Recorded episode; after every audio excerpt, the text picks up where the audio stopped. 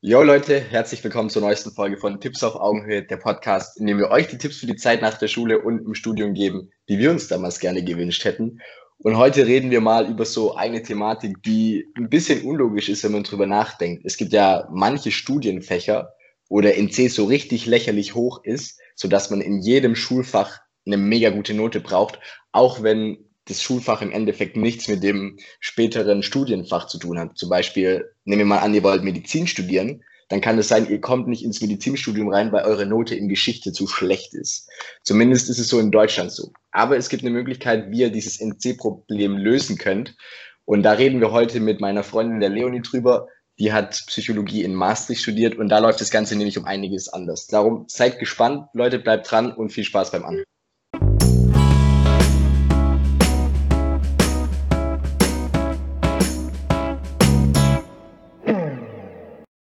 Hi Leonie, cool, dass du dir Zeit genommen hast. Vielleicht kannst du dich am Anfang kurz vorstellen und auch kurz klären, wie du das NC-Problem gelöst hast für das ähm, Psychologie-Studienfach.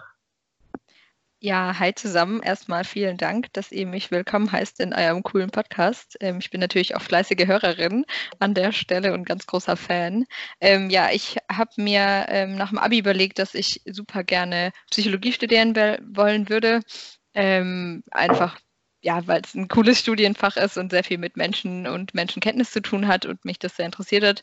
Dann kam ich aber natürlich vor die Hürde, wie du es vorhin schon erwähnt hast, dass äh, der NC hier utopisch hoch ist. Also ich habe kein schlechtes Abi, aber dafür hat es auf jeden Fall nicht gereicht. So im Schnitt braucht man ja eine 1,5 für so die schlechteste, in Anführungszeichen, äh, Uni in Deutschland. Aber dann habe ich eben gehört, dass man auch in Holland Psychologie studieren kann. Und ähm, dafür kein NC braucht, sondern da gibt es nur ein ähm, Numerus Fixus, also sowas zumindest in meinem Jahr. Danach hat sich das auch alles nochmal geändert, aber äh, ich glaube, das wird den Rahmen sprengen. Ein Numerus Fixus heißt, dass es ähm, eine begrenzte Anzahl an Plätzen gibt. Das waren bei mir damals 500. Man musste sich bewerben, ähm, die wichtigsten Sachen einfach abschicken. Und dann ähm, muss man natürlich noch zeigen, dass man Niederländisch spricht. Äh, mein Studiengang war, war nämlich äh, bilingual, das heißt auf Niederländisch und auf Englisch. Ähm, genau, ich weiß nicht, frag gerne noch, wenn ihr da irgendwie näher drauf eingehen wollt.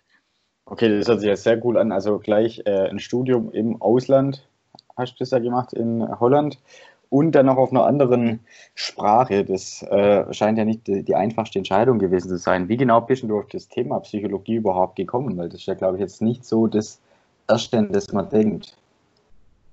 Genau, also mir ist schon immer aufgefallen, dass ich ähm, ja extrovertiert bin und dementsprechend mich auch gerne mit Menschen unterhalte. Und gerade auch wenn Leute dann irgendwie, das klingt jetzt irgendwie total random, aber wenn Leute natürlich Freunde oder so kommen und sagen, oh, ich habe das und das Problem, dann hat es mir schon immer viel Spaß gemacht, ähm, da eine Lösung zu finden oder auch den Leuten einfach mal nur zuzuhören und danach vielleicht irgendwie den einen oder anderen Tipp zu geben oder die richtige Frage zu stellen, dass die da selbst auf die Lösung kommen. Und ähm, ja, in dem Zuge dachte ich mir, Psychologie ist vielleicht nicht schlecht.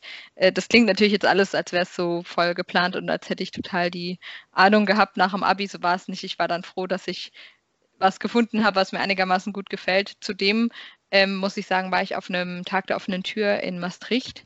Die haben nämlich so einen richtig coolen Open Day, wo dann die Busse auch gratis sind und äh, super viel Events und Zeug. Und da ähm, wurde auch vorgestellt, dass man in Maastricht mit äh, PBL, also Problem-Based Learning, arbeitet. Und das hat mich so ein bisschen gecatcht. Äh, das, das sind nämlich kleine Tutorien mit äh, maximal zwölf Leuten, dreimal die Woche neben den Vorlesungen, also viel anwendungsbasierter als jetzt an der normalen ähm, Uni hier in Deutschland, zumindest soweit ich das mitbekommen habe. Ich habe ja nie in Deutschland studiert, von daher kann ich da immer nur von den Erfahrungen von Freunden sprechen. Genau. Okay, aber wie war das dann? Also, du bist in Maastricht zu diesem Open Day gegangen. Hast du dir ja nochmal überlegt, irgendwo anders Psychologie zu studieren, sei es jetzt Richtung, Richtung Osten in Europa? Äh, nee, witzigerweise kam ich nie auf die Idee. Holland so vom, oder naja, die Niederlande so vom, von der Kultur her hat mir schon ganz gut gefallen und ich habe mich da schon sehr wiedergefunden. Von daher war die Entscheidung eigentlich schnell klar und ähm, ich war auch damals schon der Meinung, wenn mir eine Sache gut gefällt, dann muss ich mir nicht nur 50 andere Sachen angucken, ähm, wenn es jetzt keinen großen Haken gibt. Ähm, ich meine, einen kleinen gab es mit den Studiengebühren, aber ähm, die waren auch nicht so utopisch hoch, als dass man es nicht hätte machen können. Außerdem ähm, kriegt man ja auch im Ausland BAföG, das war bei mir auch so. Von daher, ähm, ja, hat das eigentlich alles ganz gut gepasst. Okay, was heißt dann utopisch hohe Studiengebühren oder vergleichbar utopisch?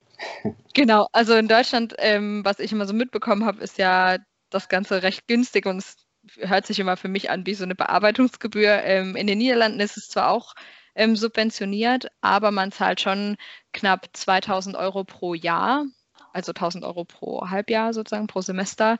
Das ist auch noch ein Unterschied. In den Niederlanden zählt man nämlich nicht die Semester, sondern die Studienjahre. Und da geht zum Beispiel Psychologie dann drei Jahre. Das heißt, das erste Jahr ähm, von den Studiengebühren wird noch bis, ich glaube, knapp, damals waren es irgendwie bis zu 4.500 Euro werden von, vom BAföG übernommen, aber nur das erste Jahr. Alle anderen Jahre muss man selber tragen.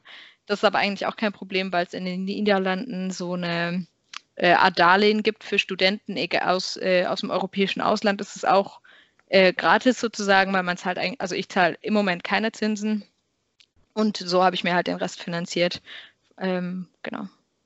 Ah, das hört sich jetzt sehr interessant an. Wir haben ja auch schon mal eine Folge gemacht mit dem Lukas von I Am Student, der in Österreich studiert hat.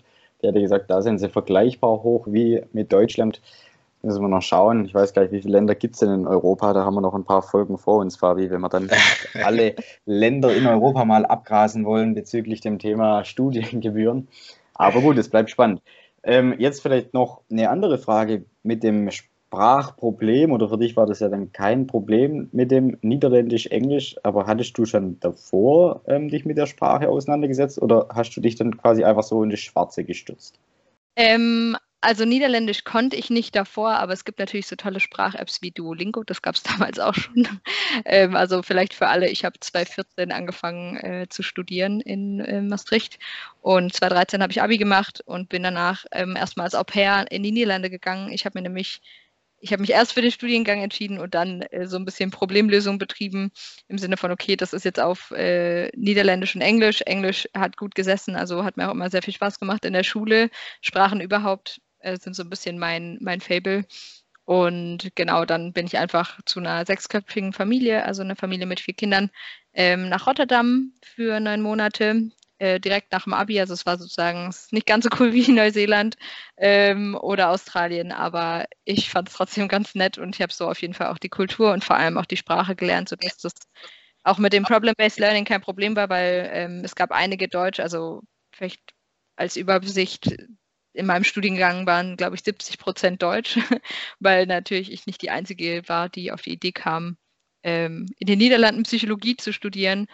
Und ja, dadurch hat sich da schon ähm, sehr stark rauskristallisiert, wer eben gut Niederländisch konnte und wer nur so einen sechs Wochen Intensivkurs gemacht hat. Ähm, aber auch da haben die Leute natürlich Learning by Doing dann während des Studiums schon immer mehr dazu gelernt, obwohl man auch sagen muss, das letzte Jahr durch die ganzen Auslandssemester und auch also Leute, die vom Ausland herkommen und bei uns Auslandssemester machen, ist das meiste dann auch komplett auf Englisch. Ähm, und inzwischen, also das Jahr nach mir, war dann auch das erste, in dem es komplett auf Englisch ähm, den Studiengang gibt. Also wenn ihr euch da mal bewerben wollt, könnt ihr das gerne tun. Okay, man, das heißt jetzt auch Stichwort Bewerbung. Uni kennengelernt hast du bei diesem Open Day. Weißt du zufällig noch, wann der ungefähr war? Also äh, Jahreszeit reicht wahrscheinlich. Mhm, ähm, also es gibt den Open Day zweimal im Jahr, so viel ich weiß. Ich hoffe, ich sage jetzt nichts Falsches. Ich war eigentlich auch in dem Promotion-Team da, äh, als ich da studiert habe. Ähm, und wenn ich mich recht erinnere, ist es zweimal im Jahr, jeweils sozusagen, äh, ich glaube, im Juli, Juni, Juli. Ich okay. müsste aber nochmal nachgucken. Also schon mit gut Vorlauf ähm, für die Bewerbungsfristen. Okay, äh, alles klar. Und in, in Holland fängt auch das, das Studienjahr im September schon an. Also das ist auch nochmal ein kleiner Unterschied zu, zu Deutschland. Das heißt, es geht dann immer vom 1. September bis zum 31. August. Genau. Okay, also dann, ähm, okay, du hast die Uni kennengelernt, Sprache hast du für dich gesagt, kein Problem, Studiengang passt für dich. Wie war das dann mit der Immatrikulation? Wie läuft das Ganze so in, in den Niederlanden? Heißt es eigentlich Niederland oder Holland? Äh, es heißt, also das habe ich mir auch am Anfang, die habe ich mich das öfter mal gefragt. Es gibt ein ganz cooles Video, wo erklärt wird, dass es Holland gar nicht gibt. Äh, es gibt zwar äh, Nord- und Süd-Holland, äh, das sind die Bundesländer, ähm, wo Rotterdam und Amsterdam liegen, aber eigentlich heißt es Niederlande ganz offiziell. Aber also okay. die Touring-Seite heißt auch äh, holland.nl oder so. Von daher ist es, denke ich, in Ordnung, wenn man Holland sagt. Ähm, und jetzt habe ich total die Frage vergessen. Ja. Immatrikulation war, genau. Ähm, die Niederländer waren auch damals schon äh, um einiges weiter, was so Digitalisierung angeht, ähm, auch schon vor Corona. Und es gibt eine ganz tolle Website, die heißt äh, StudyLink. Das findet man auch als erstes, wenn man eben Studieren in Holland googelt. Ähm, das ist so eine allgemeine Website, wo man sich für alle Studiengänge in ganz Holland einschreiben kann. Das heißt, äh, auch wenn man an verschiedenen Unis probieren will, dann kann man auf der einen Website ist alles geclustert und da kriegt man dann so eine äh, DigiD heißt es, das ist so eine Nummer, mit der man sich halt identifiziert. Ähm, und da kriegt man zum Beispiel auch die Immatrikulationsbescheinigung über diese Webseite. Also es ist alles äh, digital organisiert und die sind auch ganz nett, wenn man die mal anrufen will, weil man irgendwie Probleme hat oder so, ähm, sind die auch total responsive für die Richtung. Von daher, äh, genau, so funktioniert das ganz grob. Die sagen dir dann auch immer, wie lange du dich noch bewerben kannst. Da kriegst du da immer eine Mail, hey, du hast eine Bewerbung angefangen, aber noch nicht abgeschlossen, bis dann und dahin musst du es machen. Ähm, also man kriegt da echt eigentlich super Support von der Webseite. Okay, sehr interessant, sehr interessant. Ähm, was mich jetzt noch so interessiert, ähm, ich meine, bei Wirtschaftsingenieurwesen, da ist die Abbrecherquote scheinbar ziemlich gering. Also das haben wir ja schon öfters mal in dem Podcast gesagt, dass da quasi wirklich jeder durchkommt. Ähm, bei Maschinenbau ist die eher so bei 50 Prozent. Wie genau sieht denn das eigentlich bei Psychologie aus? Ja gut, bei, also man muss nochmal, glaube ich, kurz separieren, dass mein Jahrgang natürlich der letzte war, wo es bilingual ohne ähm, die Möglichkeit, nur das Ganze auf Englisch zu machen war. Von daher glaube ich, danach war es nochmal ein bisschen anders. Aber bei uns haben natürlich einige gemerkt, ähm, der Deutschen, die dann nur diesen Intensivkurs gemacht haben, dass das mit dem Niederländisch doch ein bisschen schwieriger ist, auch wenn es sehr ähnlich klingt. Ähm, von daher, ich glaube, es waren knapp 40 Prozent, die abgebrochen haben na, im ersten Jahr. Und auch das erste Jahr, die Holländer äh, sortieren halt nicht vorher aus, aber so die ersten Prüfungen sind auf jeden Fall die härtesten, ähm, würde ich sagen. Von daher wird dann eben so ausgesiebt. Ähm, und die Niederländer machen kein Gap Year. Das heißt, ähm, die studieren dann mal, also schlecht gesagt, sie studieren mal irgendwas, ähm, ist bestimmt nicht immer so, aber da gibt es eben bei den Niederländern auch eine recht hohe Abbrechquote und die machen dann halt vielleicht auch nochmal ein Auslandssemester, ähm, beziehungsweise eben so ein Auslandsjahr. Okay, und wie ist es so rein vom, vom Preislichen mit Studium in, in Holland? Also, du hast ja gesagt, nee, Jahresbeitrag sind 2000 Euro, aber wie ist es so mit dem, mit dem Wohnen und mit dem Leben und äh, mit den Coffeeshops? oh Mann, der Klassiker. Ich wusste, es muss noch irgendwann kommen. Ähm, ja, also äh, ich gehe mal auf das Wichtigste ein. Äh, Coffeeshops gibt es auf jeden Fall in jeder Ecke. Inzwischen braucht man aber Stand äh, vor zwei Jahren eine Green Card. Das heißt, man muss in Holland registriert sein, um Gras kaufen zu können, für alle, die es interessiert. Habe ich persönlich nie gemacht, aber es gibt einige Deutsche, die äh, das auf jeden Fall nutzen, die Freiheit und da die ersten drei Wochen ordentlich ähm, verballert rumlaufen, bis sie merken, dass man es immer machen kann, wenn man eben will. Ähm, da ist auch immer mein Tipp in Maßen, nicht in Massen. Äh, genau, ansonsten ist, sind die Niederlande ein kleines bisschen teurer als Deutschland, also was auch so Lebensmittel und so angeht. Miete war vor allem damals ähm, auch ordentlich höher. Ich habe das Gefühl, so langsam hat Deutschland aber in dem Punkt total nachgezogen. Ähm, von daher ist es hier leider auch recht teuer. Ich hatte damals ein Zimmer zwischen 280 und 360 Euro, was sehr billig war. Ähm, viele meiner Freunde haben bis zu 700 Euro für ein Zimmer ausgegeben. Und Maastricht vielleicht noch als Randnotiz ist so groß wie Heidelberg, also ungefähr 100.000 Einwohner, ähm, aber mega die Studentenstadt. Genau. Ähm, ansonsten Lebensmittel sind ein kleines bisschen teurer, aber wenn man zum Beispiel zum Türken um die Ecke geht, also man findet seine Wege, um das äh, so günstig wie möglich zu machen und auch auf den Markt gehen ist in Holland auf jeden Fall ein Top-Tipp. Da ist es nämlich auch günstiger als im Supermarkt. Okay, sehr interessant. Ähm, was es vielleicht noch gibt, was mich interessieren würde, wie ist denn so die, das Verhältnis zwischen Männlein und Weiblein, sage ich mal, äh, in dem Studiengang Psychologie? Jetzt da eher einen Frauenüberschuss oder wie ist das, wie ist das so von den Studierenden her? Ja, also sagen wir es so, ähm, Maastricht gleicht da ein bisschen dem Gegenteil äh, zu Karlsruhe oder zum Beispiel Aachen liegt ja ganz ähm, in der Nähe. Es gibt auch einige ähm, Wirtschaftswissenschaftler aus Aachen, die dann gerne mal nach Maastricht kommen, weil ähm, die Frauenquote um einiges höher ist, weil wir eben auch so Studiengänge wie Medizin haben. Bei Psychologie war es so, dass wir, glaube ich, 70 Prozent Frauen waren und 30 Prozent Männer. Ähm, ganz grob. Aber also es ist nicht krass aufgefallen oder es gab jetzt keine Bitchfights oder so, wenn man sich das so vorstellt. Ähm, aber wie gesagt, also man merkt auch in den Clubs und so in Maastricht ordentlich den Frauenüberhang. Das ist äh, für mich was sehr komisch, weil ich komme ganz ursprünglich aus Karlsruhe und bin eigentlich das Gegenteil gewöhnt. Ähm, von daher war das auf jeden Fall auch eine interessante Erfahrung. Also Bitchfight müsstest du vielleicht für alle Maschinenbaustudenten nochmal kurz erklären. Ich glaube, das ist nichts, was man nicht wissen, was man wissen muss. okay. Ist aber auch krass, wenn sich die ganze Stadt im Bitchfight untergeht. Aber vielleicht ist deshalb auch krass legalisiert worden bei, äh, in Holland, in Niederland. Dass alle mal eine Runde chillen. Ja, Mann. oh. Ja, krass, okay. Äh, dann lass mal kurz weiterreden. Also, wir haben jetzt wie lange dauert es eigentlich so mit dem, mit dem Abschluss? Und vor allem ist es auch möglich, irgendwie einen weiterführenden zu machen, also sowas wie ein Master? Mhm. Ähm, in den Niederlanden ähnlich wie, ich meine, das wurde ja europaweit, glaube ich, relativ gleich gehalten, ist ein Bachelor auch drei Jahre. Ähm, ich glaube, es gibt nochmal kleine Unterschiede bei Medizin, aber das ist ja in Deutschland auch anders. Mein Studiengang ging ähm, drei Jahre, das heißt sechs Semester. Ähm, und ein Master, ich glaube, das ist echt ein gravierender Unterschied, ähm, kann man ganz oft innerhalb von einem Jahr abschließen. Also ist es dann auch eigentlich nur ein halbes Jahr Uni und ein halbes Jahr Pflichtpraktikum im Master. Ähm, das gilt zum Beispiel für den Arbeits- und Organisationsmaster in Psychologie, ähm, ein Research Master, also ein äh, Master mit Forschung. Da ist Maastricht University einfach sehr stark, ähm, dauert aber immer zwei Jahre, weil man einfach dann fast ein Jahr lang forscht ähm, für die Masterthese. Genau. Okay. Und was war denn eigentlich jetzt dann so dein deine Entscheidung, weil du jetzt, du bist jetzt ja auch voll berufstätig. Ich weiß jetzt nicht, hast du nach dem Bachelor aufgehört oder hast du einen Master noch gemacht? Oder wie, wie hast du das für dich, sag ich mal, entschieden, wann du jetzt aufhörst mit, mit dem Studieren und wann du weitermachst? Oder ob du weitermachst? Ja, interessante Frage. Ähm, die kriege ich ganz oft gestellt, eigentlich auch so im privaten Raum, weil ich nur einen Bachelor gemacht habe ähm, und dementsprechend dann, klar, ich war noch äh, danach ein bisschen im Ausland, habe nochmal die Lisa raushängen lassen mit einem Praktikum in Kolumbien und ähm, dann war ich noch in Deutschland für ein Praktikum, weil man einfach ohne so praktische Erfahrungen einfach leider nicht so gute Chancen hat auf dem Arbeitsmarkt. Ähm, aber Praktika sind da oft schon viel mehr wert leider als ein Master und ich habe natürlich das Glück, dass man bei Psychologie nicht unbedingt einen Master braucht.